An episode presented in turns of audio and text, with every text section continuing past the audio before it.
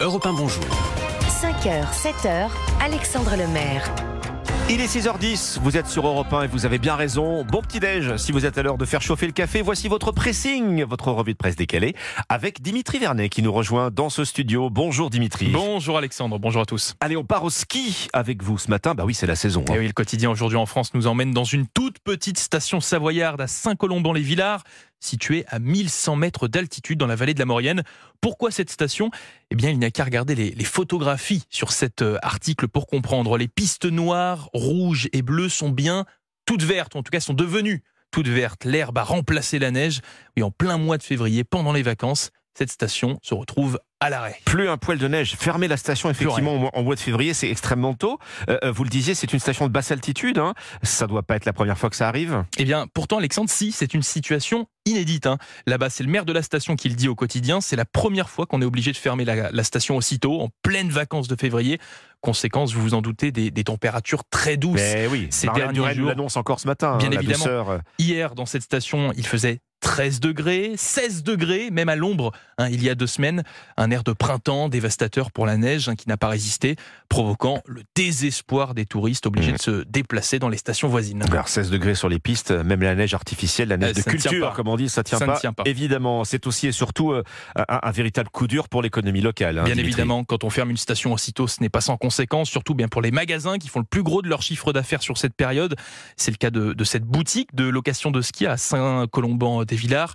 Les vacances de février, c'est 70% de mon chiffre d'affaires, explique le patron. L'année va être très compliquée, conclut-il. Cette station attend maintenant ben, un- une sorte de miracle, un miracle, quelques flocons qui pourraient lui permettre de rouvrir. Mais autant vous dire qu'à cette période de l'année, ce n'est pas gagné. Mais non, et ça fait écho à, à ce rapport très récent de la Cour des comptes euh, dont on vous parlait euh, euh, il y a quelques semaines euh, sur Europe 1 et, et- et qui regrette euh, que le, le, le concept du 100% ski soit maintenu Soit par un certain nombre de stations, alors qu'on y va. Le réchauffement climatique est là est et là. que l'enneigement, euh, année après année, euh, C'est est de plus en amené plus compliqué. malheureusement, et c'est un fan de ski qui vous parle, euh, à, à- à se raréfier. Le Figaro, ce matin, nous raconte l'histoire d'un jeune déserteur de l'armée russe. Il s'appelait Maxime, Maxime Kuzminov. Il avait 28 ans.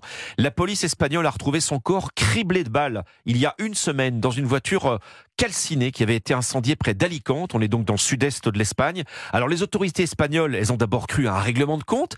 Mais alors, de quel règlement de compte parle-t-on exactement Oui, bah, ça fait clairement penser à une exécution pilotée par les services de secret euh, russes. Voilà. Et, et bien là, sur ce point, effectivement, Dimitri, c'est le patron du renseignement militaire ukrainien qui a été le premier à faire ce lien publiquement. Ce jeune soldat de l'armée russe, il était pilote, il pilotait un hélicoptère, et quand il a déserté le front russe euh, l'été dernier, avant d'aller vivre euh, en, Espagne, il a décidé de le livrer, son hélicoptère de combat, à l'armée ukrainienne. Alors Moscou, dès, à l'époque, ne s'est pas caché pour le qualifier de traître, hein, mais sans révéler, bien sûr, ces derniers jours, si son exécution était ou non le fait des agents euh, du Kremlin. Ah, il devait être obligé vivre caché en Espagne. De fait, oui, en fait, il avait changé d'identité. hein, il avait Ah, changé de nom. Euh, le Figaro rappelle d'ailleurs que c'est un signe, hein, un signe qui, qui match, qui coïncide avec les garanties que l'Ukraine offre habituellement aux soldats russes qui veulent passer de son côté. Elle leur fait la promesse de leur, de leur faire un chèque de 500 000 Un dollars et de leur donner des nouveaux papiers d'identité. C'est pour ça, en fait, hein, c'est à cause de ce nouveau long que la police espagnole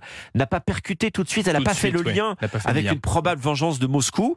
Quand la livraison de son hélicoptère à l'Ukraine euh, l'été dernier a été rendue publique, les médias russes avaient à l'époque fait circuler des menaces de mort à son encontre, en disant aussi, bien. vous voyez, les forces spéciales russes ont reçu des ordres et ce jeune Maxime Kuzminov, il ne vivra pas assez longtemps pour assister à son procès. Ben, on l'a retrouvé assassiné il y a une semaine dans sa retraite espagnole, c'était le 13 février. Maxime avait 28 ans. C'est une histoire à retrouver de ce matin dans le Figaro. dingue, oui. Et c'était votre pressing, la revue de presse décalée. Chers auditeurs d'Europe 1, bonjour. Euh, Merci Dimitri Vernet.